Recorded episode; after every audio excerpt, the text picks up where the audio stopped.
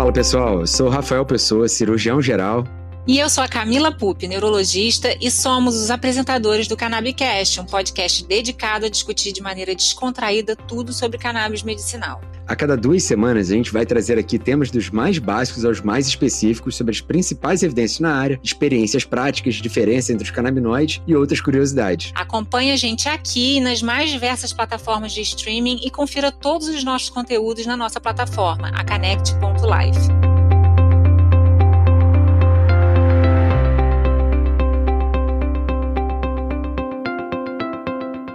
Olá, pessoal! Estamos aqui mais uma vez no nosso Cannabicast, nosso ponto de encontro para falar sobre medicina canabinoide, né? Sobre cannabis medicinal. Estou aqui com meu amigo Rafael Pessoa, de sempre, batendo ponto aqui, eu e você, você e eu. Fala, Camila. E hoje a gente tem um convidado mega especial, tem um currículo incrível, tem uma experiência incrível. E o Rafa vai contar um pouquinho aí pra gente sobre o Ricardo Ferreira. Uma boa noite, bom dia, boa tarde aí a todos os Connects que estão ouvindo a gente mais esse episódio fantástico. Eu tenho o prazer de chamar aqui o Ricardo Ferreira. O Ricardo Ferreira tem um currículo gigantesco a gente vai dar, tentar dar uma resumida. O Ricardo Ferreira ele é ortopedista com a área de atuação em cirurgia da coluna e clínica da dor, com mestrado em clínicas médicas, MBA executivo em gestão da saúde e tem um ponto aqui importantíssimo. Ele já está desde 2015 acompanhando pacientes em uso de canabinoides para controle de dor pioneiros, sem dúvida. pioneiros, fazer oito anos aí. Seja bem-vindo, Ricardo. E tem mais alguns detalhes, né, Camila, sobre ele. Exatamente. Além, além de pai de gato, é. pai de pet, né? Pai de três, três, pets e pai de três filhos. E ainda tem um dado super interessante que ele estava contando aqui pra gente, que ele foi voluntário na época do terremoto lá do, do Haiti, né, em 2010 e contou um pouquinho pra gente aqui, inclusive, da história do Haiti, né? A gente ficou 15 minutos é. falando sobre o Haiti, que, aliás, foi muito instrutivo. Tivemos, além, uma aula de geopolítica. Seja bem-vindo, Ricardo. Seja bem-vindo, Ricardo. Obrigado, Camila. Obrigado, Rafa. É uma grande honra, um prazer estar com vocês né, aqui nessa iniciativa tão legal, que é um bate-papo, né, sobre a medicina canabinoide. E estamos aí, estou aberto aqui para, no limite da minha ignorância, de responder o que for possível e compartilhar um pouquinho dessa história que já está quase completando uma década, né, da prescrição de cannabis aqui no Brasil. Eu já tenho alguma experiência prévia à regulamentação, já, já passava de algumas iniciativas antes da regulamentação no Brasil e vamos compartilhar essa história. Sensacional. E aí, Assim, vem a pergunta, né? Como e quando você começou a se interessar por cannabis e como é que foram essas primeiras experiências? Você mencionou aí que foi um pouquinho antes da regulação. Como é que foi isso tudo? É, primeiro assim, a minha meu desinteresse com a cannabis foi quando eu tive minha primeira experiência com a planta, né? Então, a gatinha aqui atrás querendo participar. Muito Essa bom. aqui é a mais novinha, a Tina Turner. Tina Turner, para quem não tá só ouvindo a gente, não vendo, tem um gatinho aí tentando por, participar porque, do Cannabicast. Por que será? O que que esse pelo Ih, aqui é lembra? É verdade, olha aí. Ela chegou, na, ela chegou na mesma semana da, da morte da Tina Turner aqui em casa, né? Foi adotada por a gente, então ela ganhou esse, esse nome em homenagem à Tina Turner, mas tem um motivo. É verdade. tem um motivo aqui de pelo aqui, né? Que, estético, que, né? Estético, motivo aqui da cor dela que, né, se botar no cabelo, ó. Parece, cara. É a Tininha, uma, uma, gracinha essa gatinha. Então vamos lá. Então, a minha experiência com, com a cannabis inicial, eu, eu, sempre fui um cara muito careta, muito careta. É, quando, na minha juventude, eu fiz parte de campanhas antidrogas em escola, né, aquela campanha que teve Just Say No, uhum. é, chegou aqui no Brasil por meio do consulado americano, e eu, com a minha escola, eu participei de alguns eventos em outras escolas, fazendo peças de teatro contra drogas, né? Caramba! E, e além Legal. disso, a minha mãe, minha mãe é promotora de justiça, né, que me fez sempre ficar mais medroso em fazer coisa contra a lei, assim, né, ela sempre colocava muito, oh, não faça nada, você não vai aparecer na justiça, na justiça não vai aparecer no jornal que um filho de promotor de justiça fez aquilo, fez isso e tal. Então sempre vivi num ambiente muito repressivo a respeito de drogas, sempre tive uma uhum. auto-repressão muito grande. Então sempre me afastei muito de, de qualquer experiência com qualquer droga, né, isso também foi bom que me protegeu de ter exposto precocemente né, aos canabinoides, que a gente sabe que né, na adolescência, na juventude, Sim são muito, podem ser muito prejudiciais à formação. É, e aí, com essa caretice toda, quando estava lá terminando a faculdade, assim, lá pro quarto ano, quinto ano. A minha ex-namorada da época, quer dizer, minha ex-mulher, na verdade, que ela virou minha mulher depois, e agora é minha ex-mulher. Uhum. eu não, não sei o que, que ela era. Era namorada da época, que seja. Queria ter uma experiência e tal, porque assim, não, nós somos o único casal careta da faculdade, a gente tem que experimentar, e a gente foi, teve uma experiência, e a experiência não foi agradável para mim de maneira nenhuma. Eu tive um, um surto paranoico, tive, né, eu lembro claramente da experiência que eu tive, eu, era minha avó batendo na porta de casa pedindo para levar roupa para lavar, sendo Caraca. que minha avó nunca foi na minha casa, nunca foi pegar roupa para lavar, mas eu vi aquela, aquela imagem, entendeu? Uhum. E vi assim, tive, tive, uma, tive uma, uma alucinação, alucinação visual. visual. e auditiva, uhum. assim, violenta, né? E o tempo não passava, aquelas coisas assim, não foi, não foi legal, não foi nada prazeroso. Isso me fez, assim, ficar mais longe ainda da cannabis. Foi falar assim, pô, esse negócio não é legal não, não sei como é que as pessoas gostam disso, tal, poxa, não, eu já não era, eu já não, nunca fui de beber muito, assim, entendeu? Nunca fui de me ligar em substâncias que alterem o comportamento, a mente, nem, uhum. nem álcool mesmo, assim. E aquilo fez me, me afastar absurdamente da cannabis. Então, durante, sei lá, uma década e toda, eu achei que cannabis era coisa do demônio, era coisa terrível, era coisa que não era boa, assim. Eu tinha muito preconceito com a questão da cannabis. Uhum. Até que eu fui fazer, eu, durante a minha faculdade, eu tive um trauma raquimedular, eu fiz uma fratura da coluna cervical, fui operado. Caramba. E estava no primeiro para segundo ano de faculdade. Isso me fez precocemente escolher a especialidade de coluna. Então, desde quando eu estava na faculdade, eu já sabia, já tinha escolhido o que eu queria ser, até por empatia com os pacientes cirurgião de coluna. Que Fui trabalhar com uma, com uma, equipe de cirurgia da coluna, que uma das pioneiras equipes de coluna, cirurgia da coluna aqui do Rio de Janeiro, que era do Flávio Cavalari, um grande amigo uhum. meu até hoje quando fiz a faculdade, já tinha escolhido fazer ortopedia, então, porque era um caminho mais rápido para chegar até a coluna, pode ser neurocirurgia ou ortopedia. A neurocirurgia, além de ser mais rápido, era dentro do meu mestre, que era o Flávio Cavalari, que foi o Flávio Cavalari, meu mestre, que era ortopedista de formação. E a partir daí eu fui fazer ortopedia. Depois de fazer ortopedia, eu fui fazer, na época não tinha R4 de coluna ainda, então dentro do mestrado eu fiquei mais um tempo no fundão, ainda como, como tipo um estagiário tudo mais ali no fundão durante mais de cinco anos. Fui para fora do Brasil fazer também os fellowships, né, acompanhar serviço fora do Brasil, na Europa, alguns dos Estados Unidos, mais à distância, na Europa eu participei mais. E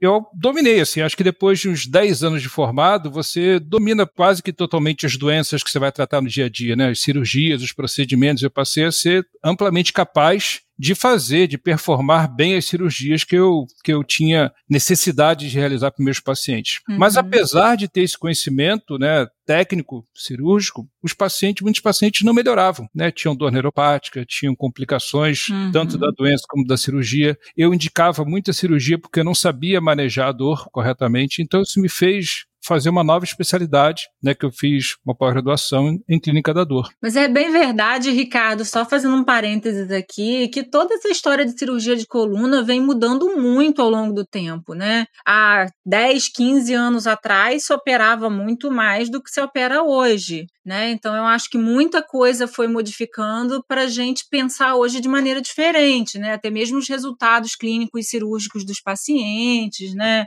É, o resultado de funcionalidade, de qualidade de vida relacionado à dor. Isso mostrou muita coisa de quando que se deve operar ou não. Eu acho que até hoje a gente tem ainda muitas dúvidas, né? Quais casos a gente tem que operar, quais que não tem, né? É, em muitos casos as cirurgias minimamente invasivas também é, assumiram um protagonismo muito grande nesse, né, nesse tratamento da, da, das dores de coluna, né? De forma geral, né? Das patologias. De, eu, eu, digo para você, Rafa, que até é grande demais, né? Até um papel é, grande é. demais. É. Estão sendo super indicadas, estão sendo Talvez, realiza é, realizadas em situações que você, né, de repente, nem teria indicações, mas são é forçada a barra, uma vez que é um procedimento que o paciente aceita facilmente, né? Que você fala, ah, não, é só um cortezinho, a gente faz isso aqui, você vai para casa no dia seguinte, e a gente sabe que internamente, às vezes, as cirurgias são bastante traumáticas, né? E bastante risco. Mas justamente isso, Camila, isso que você falou, quer dizer, eu contei essa historinha toda para chegar nesse ponto, que assim, eu, eu me decepcionei em grande parte com o meu resultado. Então, vários pacientes que eu operava simplesmente não melhoravam e reoperavam e operavam de novo e a gente fazia tudo, botava eletrodo medular, botava tudo que você pode imaginar e as pessoas não melhoravam. Isso me fez buscar uma nova especialidade, não para eu sair da cirurgia da coluna, mas para atender melhor essa demanda, para atender melhor os meus pacientes, que foi fazer especialização em dor. E me deu ferramentas para eu manejar melhor os medicamentos, para eu fazer procedimentos de intervenção, como bloqueios anestésicos que hoje estão na moda, eu já fazia isso há mais de 10 anos atrás, 12, uhum. 15 anos atrás, já começava a fazer esses procedimentos lá atrás, de radiofrequência, de bloqueios e tudo mais. E apesar de toda essa, essa bagagem e ferramentas, eu ainda tinha pacientes que não melhoravam não melhoravam, entendeu? Aí fui buscar alternativas, e dentro das alternativas vieram os fitomedicamentos. A primeira medicação que eu me interessei em pesquisar não foi a cannabis, medicação fitoterápica, foi a salvia divinorum, a salvorina. Né? A salvorina, que é a substância ativa da salvia divinorum, é um psicodélico extremamente potente em alta dosagem. Tem a salvorina A, a salvorina B, que são extremamente poderosos, e tem um efeito analgésico Legal. muito, muito interessante. Então, vários pacientes meus melhoravam absurdamente utilizando a salvia divinorum em subdose, em dose não psicodélica. Só que aí a salvia divinorum passou a ser uma substância proibida, passou a ser uma substância proscrita classificada no mesmo nível da cannabis, da cocaína, de outras drogas pesadas. Uhum. E era uma substância que eu pedi a pessoa comprar pela internet. Tinha alguns sites que vendiam livremente a salve. Muita gente utilizava, principalmente os adolescentes utilizavam ela fumada, para um efeito psicodélico fortíssimo que ela dá. É um efeito Caramba. psicodélico, assim, parecido com LSD, parecido com drogas extremamente é, poderosas, como psicodélico, mas ela tem uma diferença. O efeito psicodélico dela é curto. Então a pessoa sente a onda durante os dois minutos, três minutos e passa. A minha intenção não era essa para os pacientes, logicamente, né? ninguém ficar né, viajando, mas sim ter efeito analgésico. O efeito analgésico é era conseguido com doses menores, as pessoas compravam extratos, gotinhas, faziam tudo mais. Só que aí o produto passou a ser proibido, passou a ser não mais possível de ter acesso legal. E além de ser proibido, era um produto que não tem muita pegada, então você não tem um tráfico de sálvia no mercado, você não consegue nem no mercado clandestino né, comprar sálvia. Então, assim, simplesmente acabou, tá? Aquela planta acabou. Isso era em que ano, mais ou menos? Ah, foi 2009, 2010, por aí. Então, a partir desse momento, eu já comecei já a buscar alternativas e eu cada vez mais fui me deparando com artigos contando a experiência sobre a cannabis em lugares que já era permitido já há 10 anos, como por exemplo na Califórnia, como por exemplo na Holanda, como em Israel, uhum. né? lugares que a regulamentação já havia acontecido, já estavam começando a surgir publicações a respeito de cannabis para dor. Não só aquela parte teórica, aquela parte antiga lá do pessoal do passado na Índia, dos ingleses na Índia, nada disso, assim, artigos realmente recentes falando sobre isso. Já, o Remei Schulan já tinha publicado várias coisas, né? Aqui no Brasil, né, o professor Carlini, também uhum. focado principalmente em epilepsia, em, na, na, farmacologia e tudo mais. Eu comecei a pesquisar esse negócio, ver literatura, e vi que poder, tinha um potencial. Eu falei, pô, esse negócio não deve ser só marketing. Se, se, se a substância não funciona bem para mim, não significa que não vai funcionar para outra pessoa. Assim como vários remédios que eu tomo me dá vários efeitos colaterais, assim, não é por isso que eu deixo de prescrevê-los. Então isso me abriu os olhos da cannabis. Mas ao mesmo tempo tinha uma outra frustração, que é não ter nenhum tipo de regulamentação possível no Brasil. Uhum. Né? Como é que eu ia fazer aquilo? Então conversava com alguns pacientes mais próximos, aqueles pacientes mais próximos, mais complicados, assim tal, falava a respeito da possibilidade de usar cannabis como medicamento e tal, e todo mundo ou era refratário à ideia, ou falava assim, mas como é que eu vou conseguir esse negócio? É, é isso que eu ia perguntar, né? Como é que os pacientes recebiam é. isso quando você propunha? Assim, e como então, é que eu, É, mas já estava começando. A, né? Já estavam começando já a, a, surgir já alguma conversa assim, sobre os terapêuticos da cannabis em vários países do mundo, e chegando a informação aqui no Brasil nessa época. Não existia ainda uma conversa sobre a regulamentação no Brasil, mas já existia já, por exemplo, si, né? o espírito do tempo estava chegando já através da mídia, principalmente falando sobre que na Califórnia já se usava cannabis, no Colorado, na Canadá. Entendeu? E um dos primeiros trials clínicos que saiu sobre a cannabis medicinal, que foi em neuropatia é, por HIV era com cannabis fumada. Então, já estava rolando também no meio científico desse poder analgésico é, da cannabis medicinal, inclusive fumada. Então, assim, a, né, a princípio, qualquer um poderia obter por meios não legais.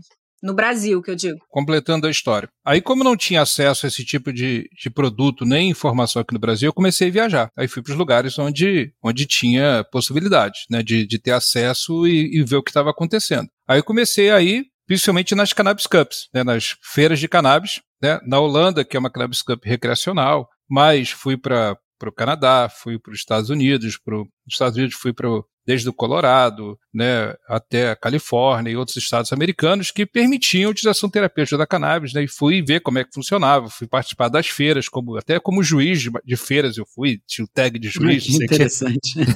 e assim, e fui conhecendo também vários usuários recreacionais do Brasil também, a partir principalmente da rede do Grow Room, né, que tinha um fórum, né, no passado, não sei se tem ainda esse fórum, mas tinha um fórum que era muito ativo de cultivadores e pessoas que eram ali ligados a cannabis, principalmente cannabis recreacional, uso adulto, né? E fiz um network muito importante. E nesse processo eu fui conhecendo pacientes, fui conhecendo pessoas que faziam extratos para paciente, ou então que davam flores para paciente. Fui me aproximando de, de associações, né? Participei da fundação de algumas associações, como a Abra Cannabis aqui no Rio. Participei de uma forma indireta da AMAMI também lá em, lá em BH, que é uma dissidência da Abra Cannabis aqui no Rio. Fui muito próximo de mães, como por exemplo a Cidinha em São Paulo, entendeu? É, no, no, processo inicial de cultivo, dando, dando assim, consultoria. Fiz curso no Oxterdã de produção, de extração, fiz curso no, no Colorado. Então isso começou a me, a me despertar essa, esse desejo que a coisa estivesse disponível no Brasil, mas ao mesmo tempo não existia. Né? E, junto com as mães e com as associações, participei ativamente dessa pressão regulatória quando culminou na primeira regulamentação no Brasil, que foi em 2015. E a partir desse momento, uma vez que estava liberada a prescrição, comecei a prescrever. Então, desde 2015, né, estou trabalhando nisso, estou desenvolvendo né, a minha capacidade tanto de conhecimento através da leitura, da escrita e da observação dos meus pacientes, conversa com colegas, eventos, e a coisa está crescendo até o ponto que chegou hoje em dia, né, e caminhando para um, cada vez mais acesso. E naquela época, Ricardo, como é que era assim a visão dos seus pares sobre isso, assim, dos seus colegas médicos? Além, da, além dos pacientes. É, porque eu imagino que deve descobre, ter o sido, Ricardo está prescrevendo cannabis. Deve ter sido super difícil, assim, entrar, ser inovador e visionário ao mesmo tempo, né? E desbravar isso tudo, tendo um cenário conservador que a gente tem no Brasil, né? É, assim, eu não me considero visionário, porque era uma coisa que já estava acontecendo fora há bastante tempo. Então, se você colocar que era uma realidade americana, canadense e holandesa há 10 anos, então eu não tive visão nenhuma, né? É uma coisa que já estava acontecendo. A visão de trazer para o Brasil, a né? Visão de trazer para o Brasil. implementar isso no Brasil, é.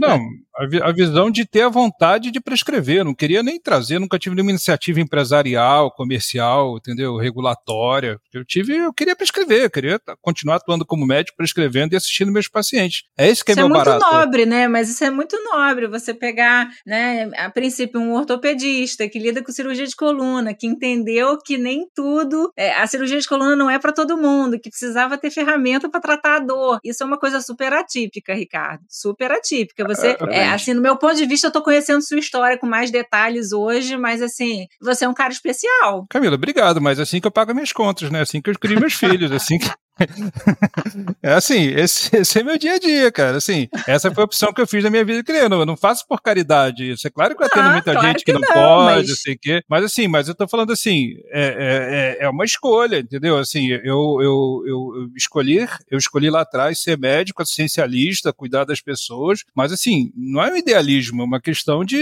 atender a demanda. Chega um paciente com necessidade para mim, eu quero resolver a pessoa da melhor forma possível, né? Seja com o que for. Uma coisa que eu acredito acredito que possa funcionar, que é seguro, que é relativamente eficaz, que é, que é possível fazer o tratamento. O Rafa, ele não quer confete, ele não quer elogio, é, entendeu? Ver, então, bacana. assim, não, eu tô falando fica... pra ele que ele é um cara especial, que não é todo mundo que faz isso, que não mas é todo aqui, mundo que faz. Fica aqui o mas elogio. Fica aqui, entendeu? O reconhecimento não, nosso. Obrigado, mas assim, mas é, mas é uma realidade, entendeu? É uma, é uma demanda. Eu, eu tinha essa demanda, né? Claro. Eu vivia esse momento do tempo que eu, que eu, que eu tava ali com conhecimento, né, sendo feito por outras pessoas, principalmente fora do Brasil, uma coisa estava acontecendo, e por eu ter pacientes precisando daquilo ali, mas que moravam no CEP errado, no país errado, não poderia utilizar. É. E como é que então, foi assim, isso, Ricardo? Porque assim, você quis, você já aprendeu, e como é que foi assim, o primeiro, como é que você, foi em que ano? Foi em 2015, né, pelo que você estava falando? Mas Oficialmente é você... sim, né, oficialmente os primeiros pacientes que eu assisti com cannabis como medicamento foi os que eu prescrevi de uma forma oficial, né, através da regulamentação da primeira RDC que teve, mas assim, antes disso, eu tinha vários pacientes que conseguiam, através de associações, conseguiam, sei lá, aparecia na casa deles o negócio, entendeu? Não é a minha responsabilidade correr atrás, eu não sou policial para isso,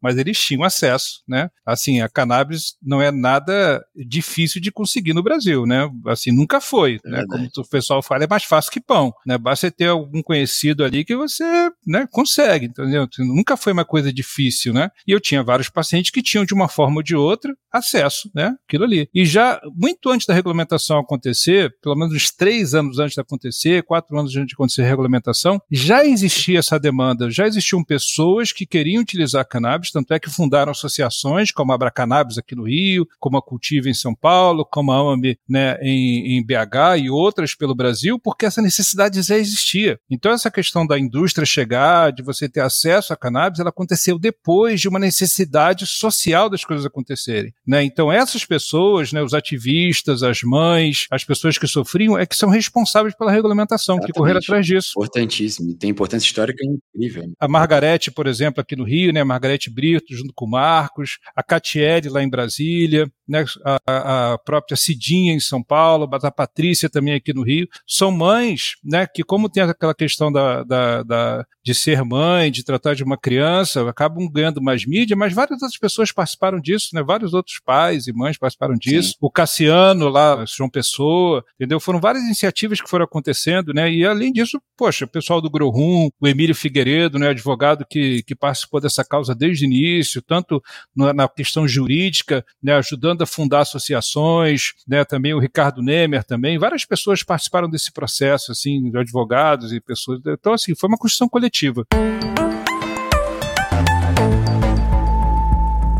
Não, realmente é sensacional isso tudo, Ricardo. Fantástico. Pessoal, vamos fazer aqui uma breve pausa. Acho que a gente tem muita coisa ainda para falar com o Ricardo. Esse episódio está sensacional. A gente está vendo muito do que o Ricardo tem feito nos últimos quase 10 anos aí, prescrevendo canabinoides para os seus pacientes. E tem muita coisa ainda bacana que o Ricardo ficou de prometer aqui para trazer para gente. E no próximo episódio tem surpresas. Ele vai falar sobre um dos grandes estudos que ele participou. Vai falar um pouquinho do backstage aí, de como é que foi a construção desse estudo, super relevante. E vai falar ainda de outras coisas muito legais. Fiquem por dentro que o episódio, o próximo episódio, episódio 39, vai sair daqui a duas semanas também, de rotina como a gente faz aqui. E é muito legal, tem muita coisa ainda pra gente discutir no próximo. Tchau, tchau, pessoal. Até a próxima.